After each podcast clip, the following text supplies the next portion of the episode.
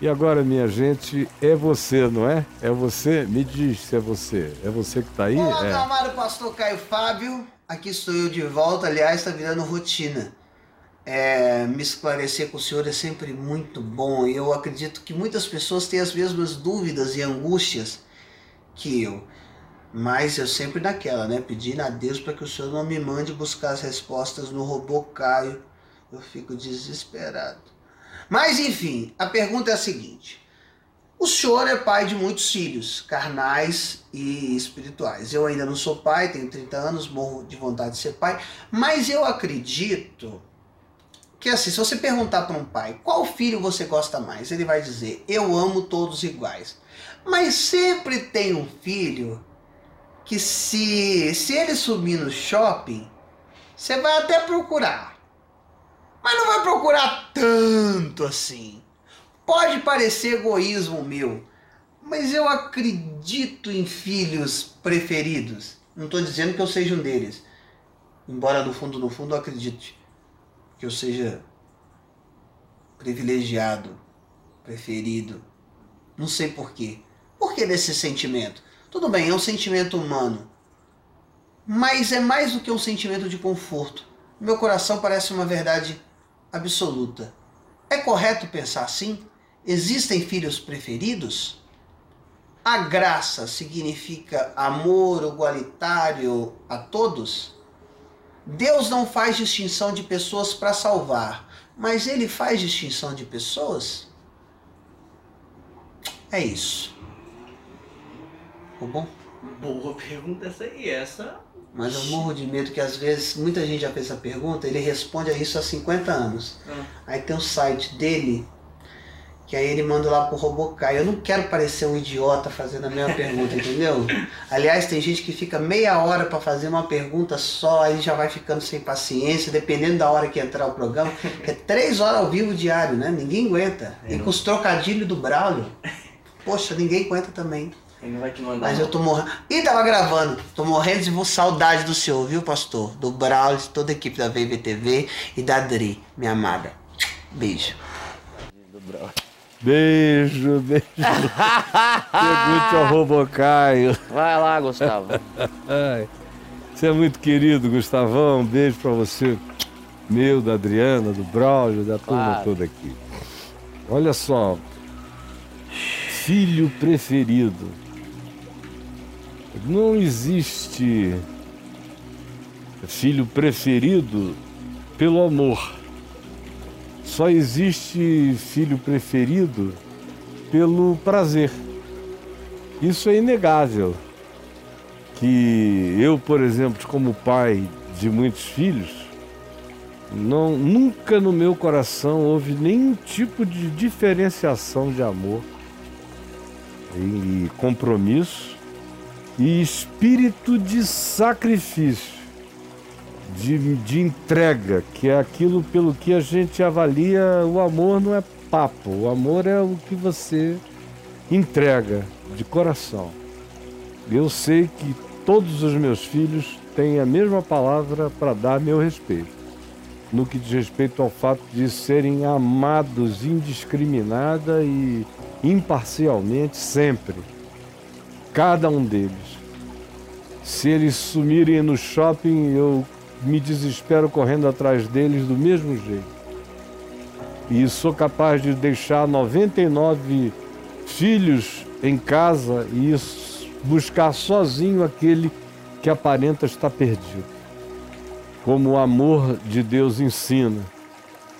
E Jesus não diz que os 99 que ficaram no aprisco tinham menos valor, só não estavam precisando da mesma ajuda. E às vezes os filhos que precisam de mais ajuda aparentam ser os preferidos, quando na realidade eles são apenas os mais necessitados, precisando de mais esforço paterno, materno para ajudá-los, para criá-los.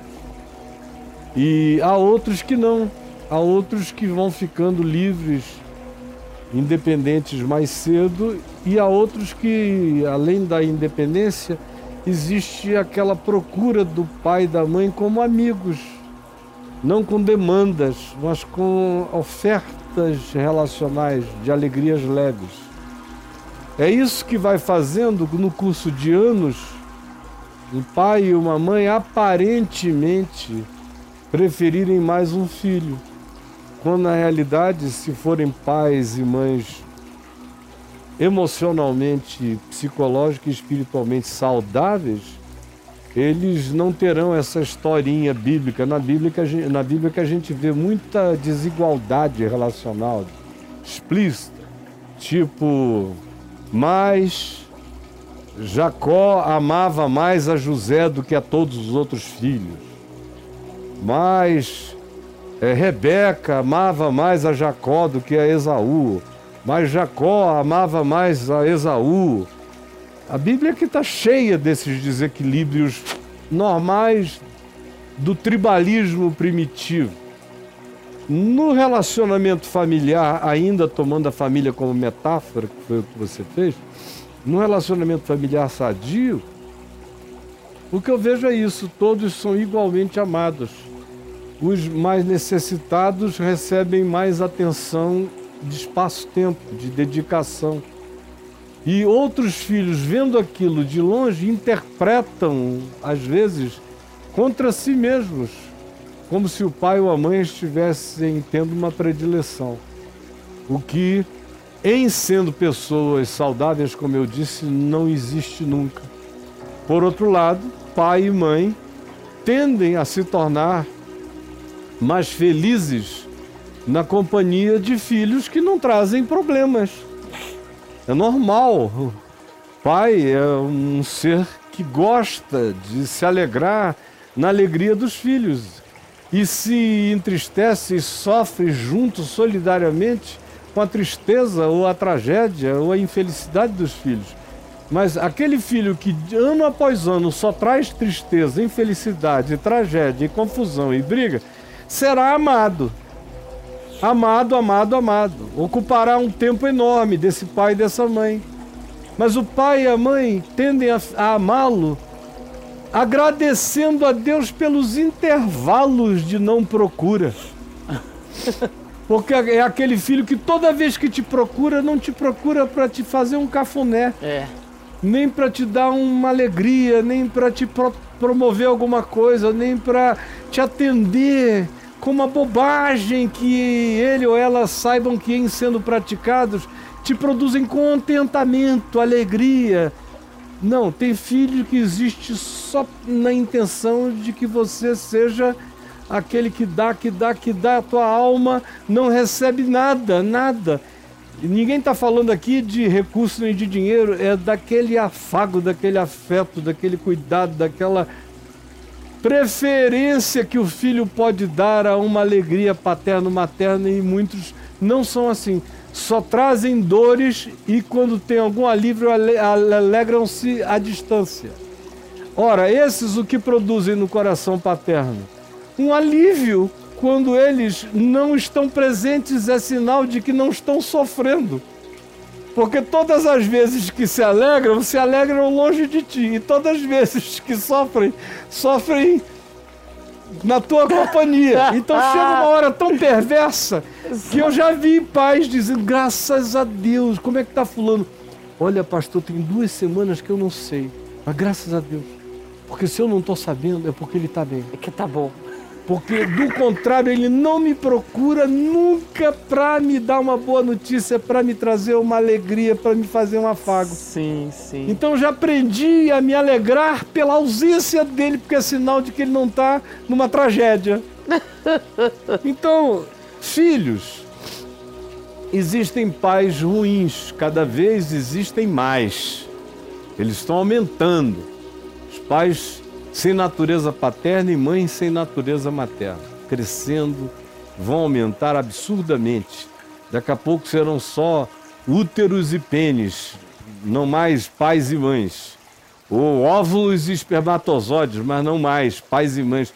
A perda no processo de des desafetuamento paterno-materno é extraordinária. De modo que hoje em dia, pai e mãe já não servem mais nem como metáfora para o amor de Deus Nós Vem estamos numa situação tão pelo ruim. amor de Deus. Não, não.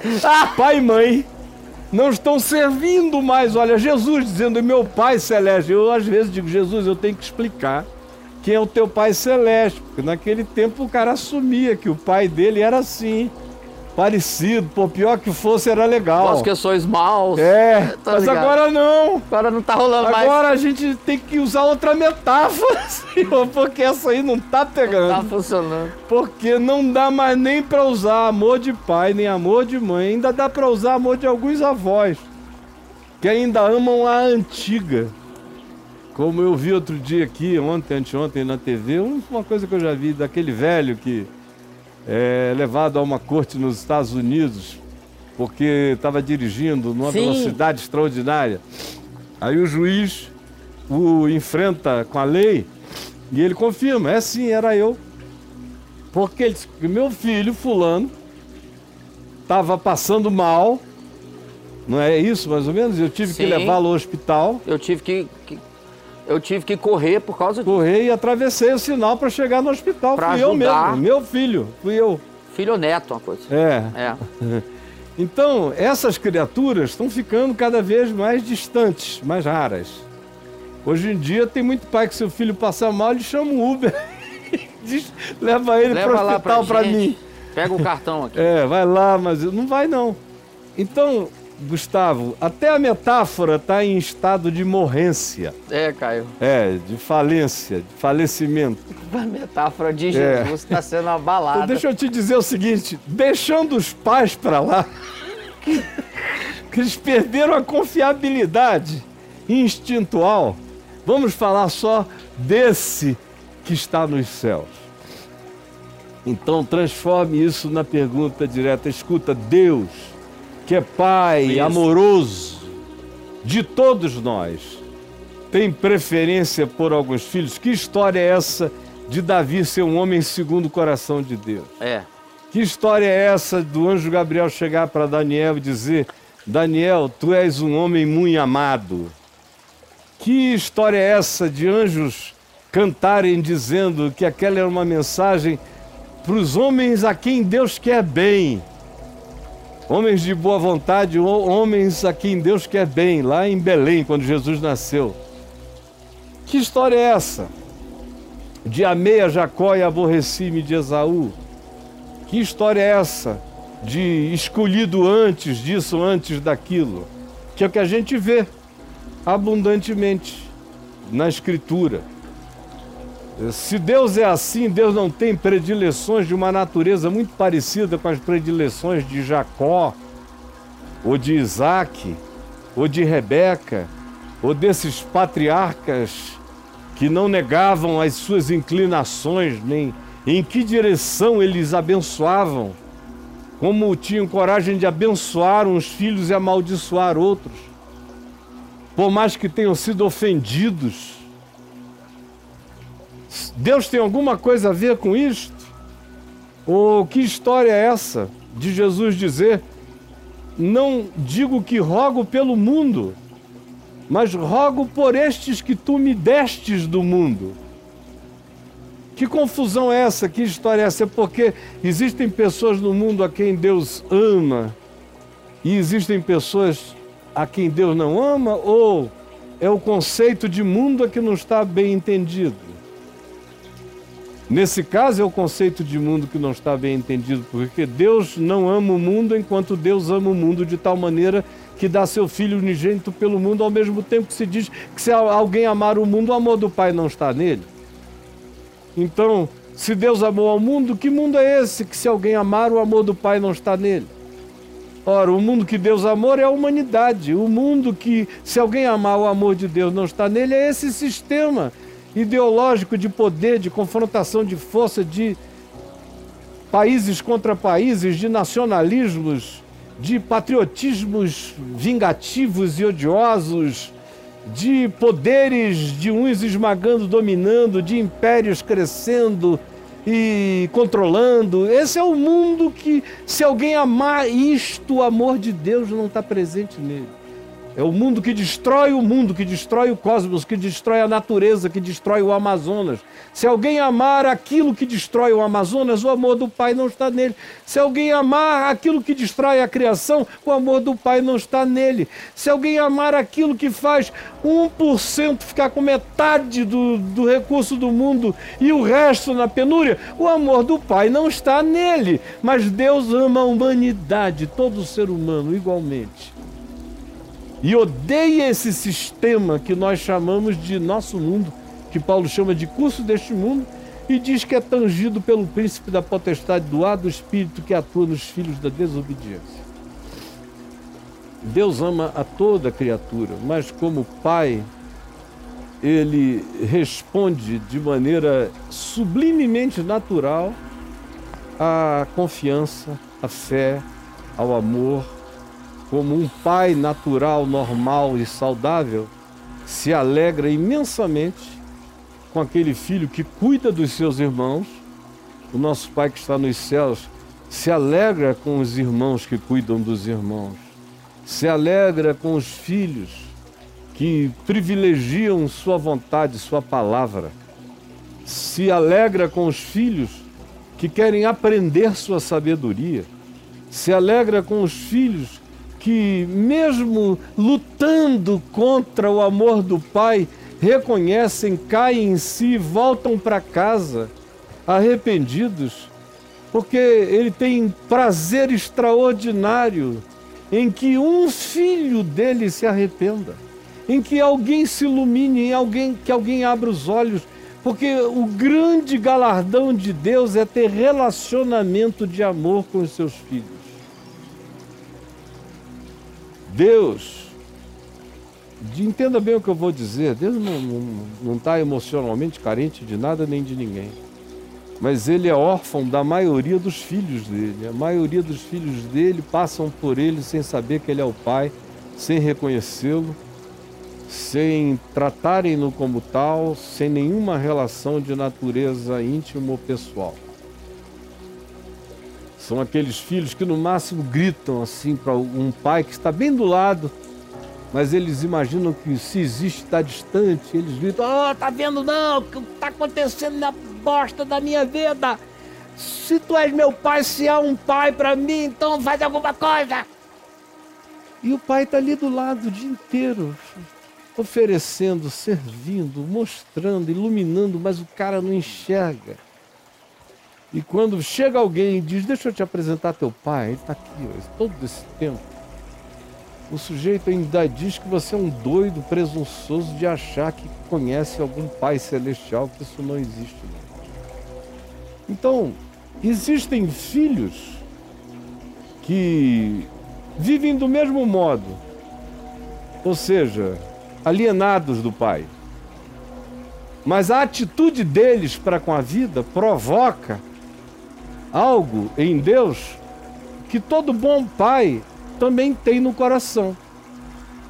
Ou seja, não é porque um filho não me dá uma atenção que eu gostaria que ele me desse, que de mim ele vai ter qualquer coisa a menos. A menos nunca. Mas quando eu vejo esse filho tratando os seus irmãos bem, eu me encho de alegria, porque é como se ele estivesse me fazendo bem. Todo pai bom ama a todo aquele que ama genuinamente os filhos dele. Ou ama todo irmão que trata bem o outro irmão. Mesmo que ele não reconheça o pai, ou não saiba ainda do pai, ou por alguma limitação histórica, ou psicológica, ou cognitiva, não tenha discernido a presença do pai, não importa. O Pai é maior do que o que eu sei ou não sei, admito ou não admito sobre Ele. Ele é Pai, eu sou só filho e criatura. Agora, o coração dele se alegra. Como ele disse acerca de Jesus: Eis aí o meu filho amado em quem eu tenho todo o meu prazer. Cada ser humano está aqui nesse mundo para crescer diante de Deus e dos homens como Jesus. Eu estou aqui para crescer, estou ficando um Jesus já velho, né? Jesus está ficando velho em mim. E eu não melhorei o bastante ainda. Estou querendo me dilatar todos os dias, acordar e ressuscitar em mim o potencial maior da manifestação do Pai para que eu diga como Jesus disse: Quem me vê a mim vê o Pai. Ou como Jesus disse: Eu tenho feito tudo quanto vi meu Pai fazer. Ou tenho-vos dito tudo quanto tenho ouvido do meu Pai. Ou tenho praticado as obras que do meu Pai aprendi. Esse é o meu objetivo na vida é crescer em estatura, em sabedoria e em graça, como Jesus, diante de Deus e dos homens. Que é o chamado apostólico, por exemplo, de Pedro, de Paulo, é crescer na graça e do conhecimento de Deus em Cristo Jesus. Isso tudo é possível, que só é possível quando, por decisão de fé que atua pelo amor, eu vou me tornando obediente a essa palavra paterna que vai crescendo em mim e vai me fazendo ganhar o caráter do meu pai, a face do meu pai, a cara do meu pai, a atitude do meu pai, o espírito do meu pai. E o pai se enche de extrema alegria, tanto mais quanto seus filhos reflitam seu rosto, reflitam seu caráter, reflitam seu amor, reflitam sua justiça, reflitam sua luz. Então não tem nada de mais nem de especial. Todo aquele que vive assim é um filho amado em quem o pai tem todo o seu prazer. Todo aquele que não vive assim é um filho amado. Por quem o pai, usando metáforas humanas, antropomorfismos, por quem o pai ainda sente dor, chora. Porque vê que o filho não enxergou a direção do significado da sua própria vida. Então, essas metáforas todas de pai como homem, pai como Deus, Deus como pai, é, Deus como homem, antropomorfismos, são só ilustrações muito simples e básicas e rasteiras que a gente usa para alguém enxergar melhor, mas na realidade ele é pai de todos, age por meio de todos e está em todos. Nem todos sabem disso. Como numa grande casa um pai bondoso pode tratar todos os filhos do mesmo modo, oferecer todas as oportunidades, mas haverá filhos complexados porque eles não estão olhando para o amor do pai, estão se comparando com outros irmãos. Haverá filhos amargurados porque eles não estão olhando para o amor do pai, eles estão competindo com outras pessoas. Haverá filhos que se dizem mal amados, embora sejam absolutamente objetos de todo amor por quê? Porque existe o elemento da natureza do filho. Não é porque Deus é amor que todo filho é uma gracinha. Deus é amor, mas tem filhos horrorosos. Como tem pais e mães maravilhosos e tem filhos terríveis. De modo que o indivíduo existe para dizer eu quero, eu não quero, eu amo, eu não amo, eu sou, eu não sou, ou até dizer eu sei que eu sou filho de Deus, mas não quero viver como um. E como Deus é amor e Deus é pessoa, o amor dele o leva a amar sempre.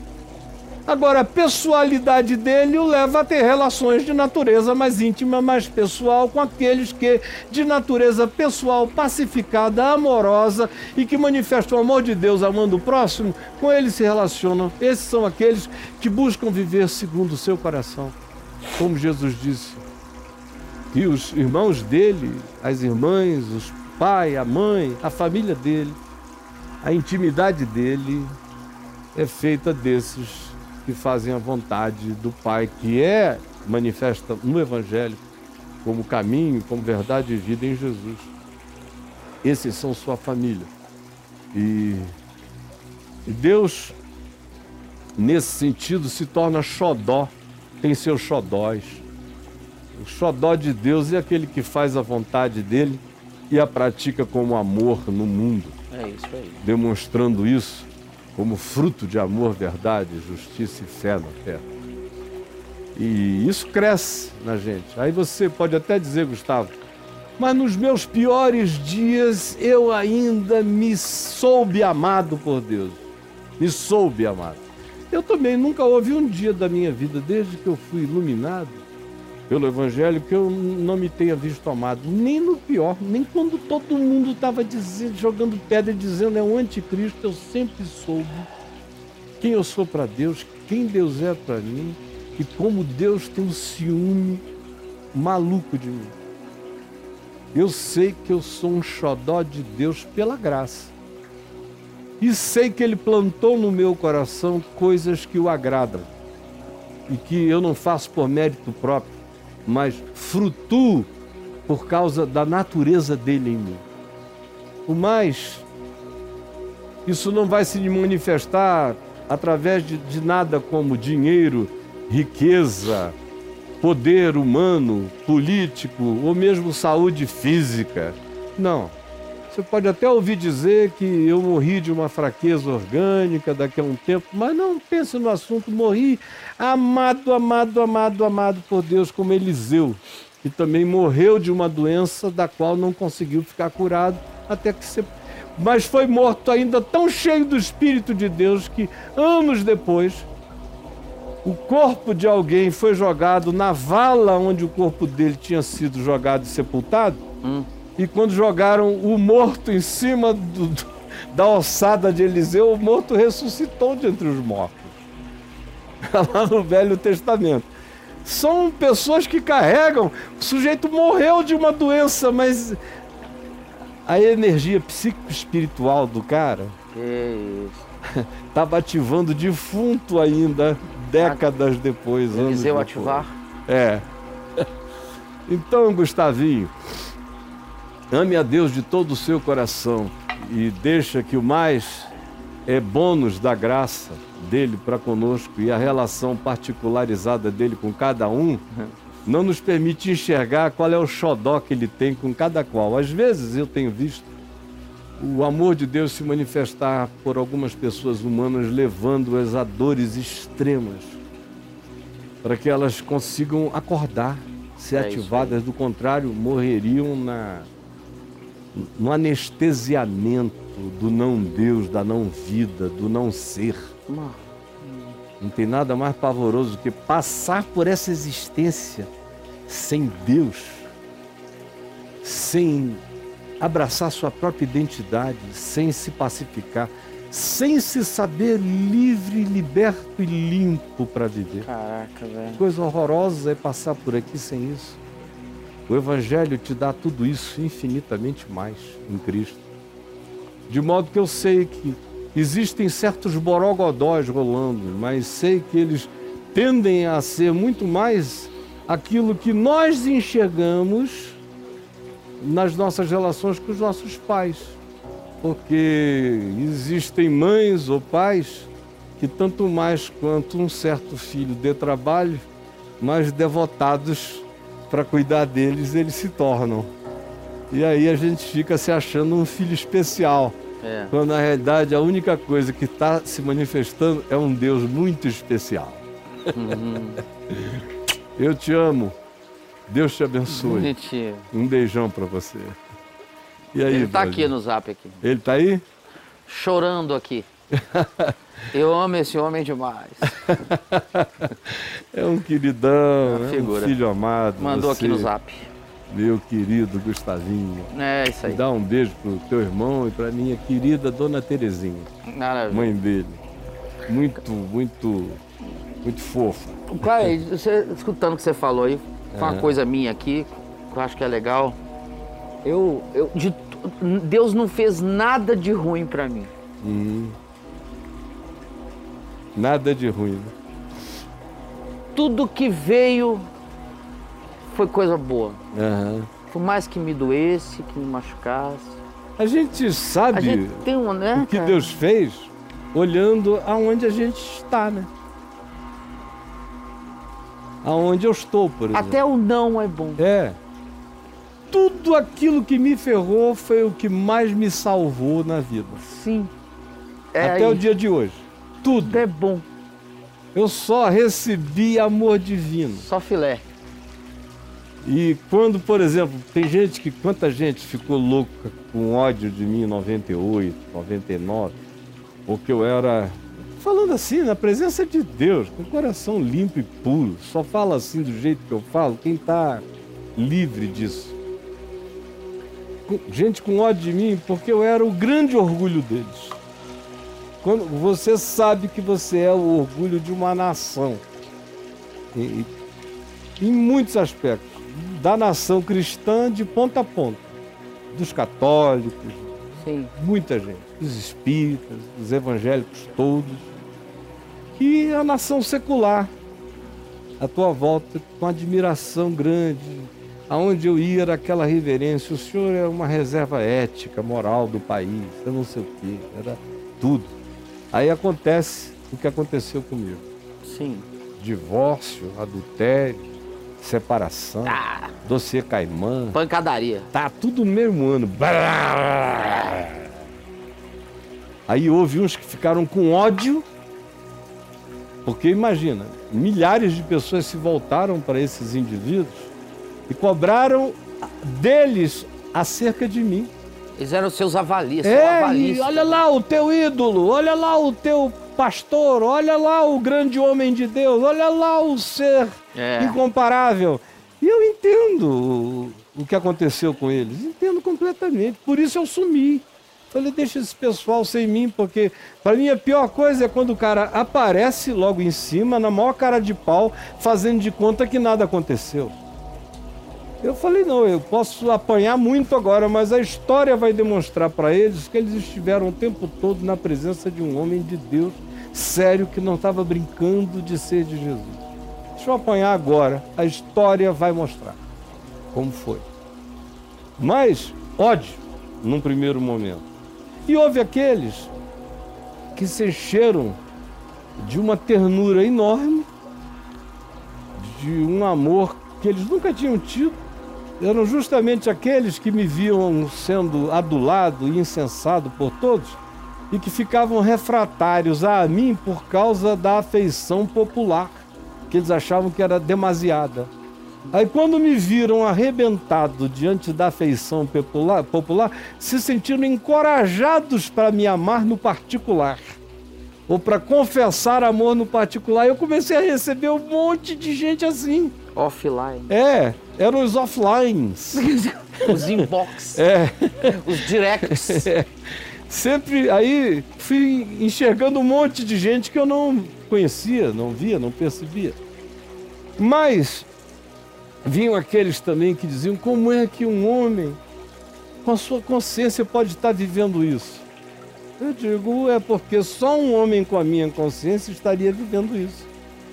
Senão eu estaria vivendo o que eu estaria vivendo e você não estaria sabendo de nada Tá. nem o mundo inteiro. Você só está sabendo do como e do que eu estou sofrendo porque eu te contei. Porque é um homem com a minha consciência que conta isso.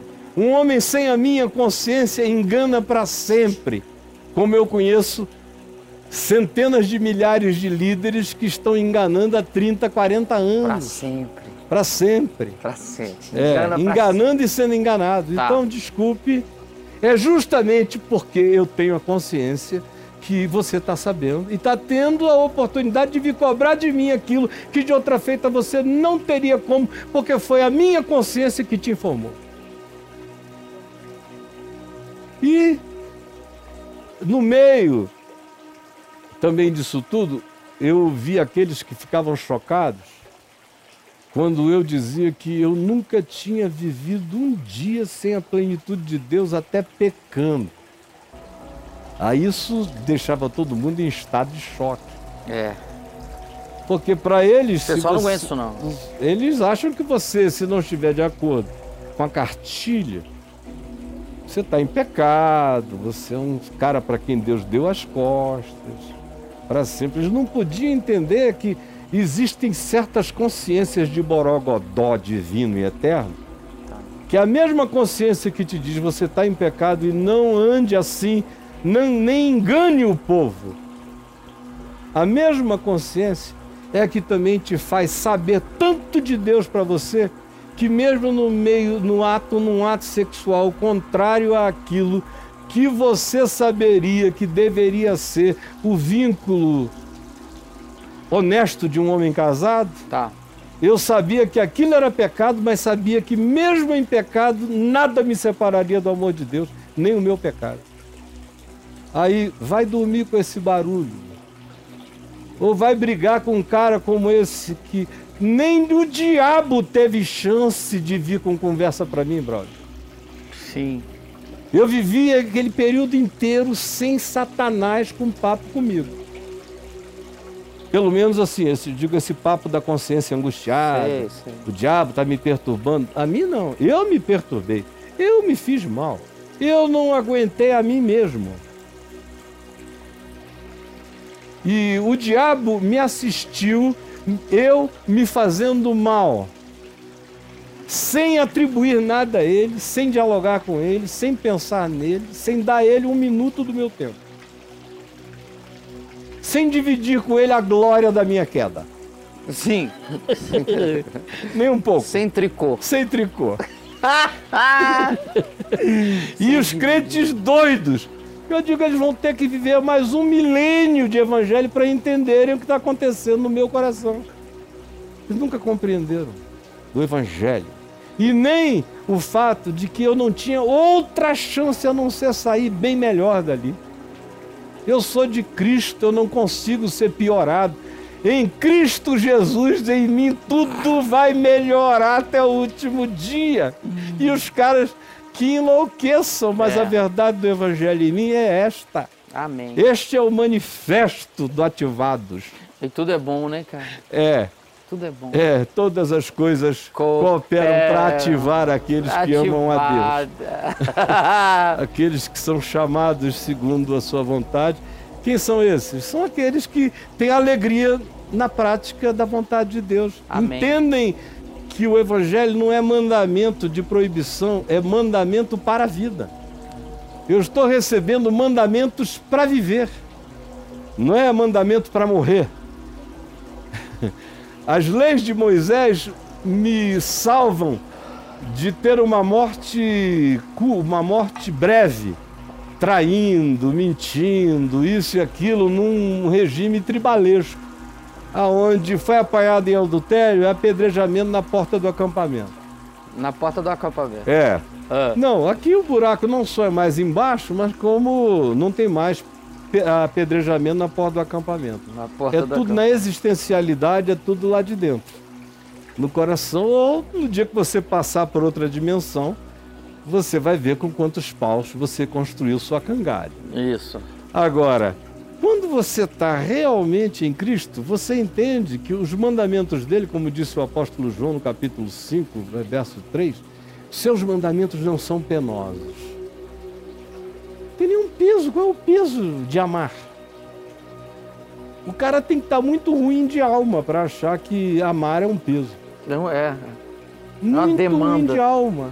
Aham. Se não, essa coisa de perdoar o inimigo pra mim também não dá. Eu digo, cara, que coisa mais maravilhosa é você ficar livre de quem te odeia, não porque o, quem te odeia mudou pro Japão, mas porque você mudou pro Japão emocional em relação a quem te odeia. Você ficou tão longe do ódio dele que você só o abençoa e ora por ele, embora ele esteja no teu cangote tentando te fazer mal todo dia. Mas ele não tem mais acesso ao teu ser, porque o perdão o bloqueou. Quanto a conseguir me fazer mal, ele não tem o poder de me fazer desgostar dele nem uma hora do meu Amém, dia. cara. Então é para a vida, o mandamento é todo para a vida. E quem não entendeu isso ainda, não compreendeu nada do Evangelho, porque o Evangelho é tudo menos um esforço. Ele é uma entrega. O o grande esforço do Evangelho é ter a coragem de pular no nada. De pular de cabeça no nada. Pela fé. Esse é o grande esforço. Depois que você pula, aí, meu amigo, é uma queda para cima extraordinária. É uma queda para o alto, linda e maravilhosa. Cai pra cima. É uma queda de ascendência celestial. Maravilhoso. Você se joga no nada e quando vê, ao invés de estar sendo abismado, você está sendo celestializado todo dia. Mas tem que se deixar ativar pela fé no Evangelho. Do Amém. contrário, Isso é só blá blá blá e não gera nada, não, não melhora a vida, não pacifica o ser, não cria a nova criatura regenerada em Cristo Jesus, regenesificada em Cristo Jesus. O nosso Senhor. Braulio, o nosso tempo, infelizmente. Acabou, não deu. Beijo para todo mundo, Deus nos abençoe. Amém. Bye bye, planeta Terra.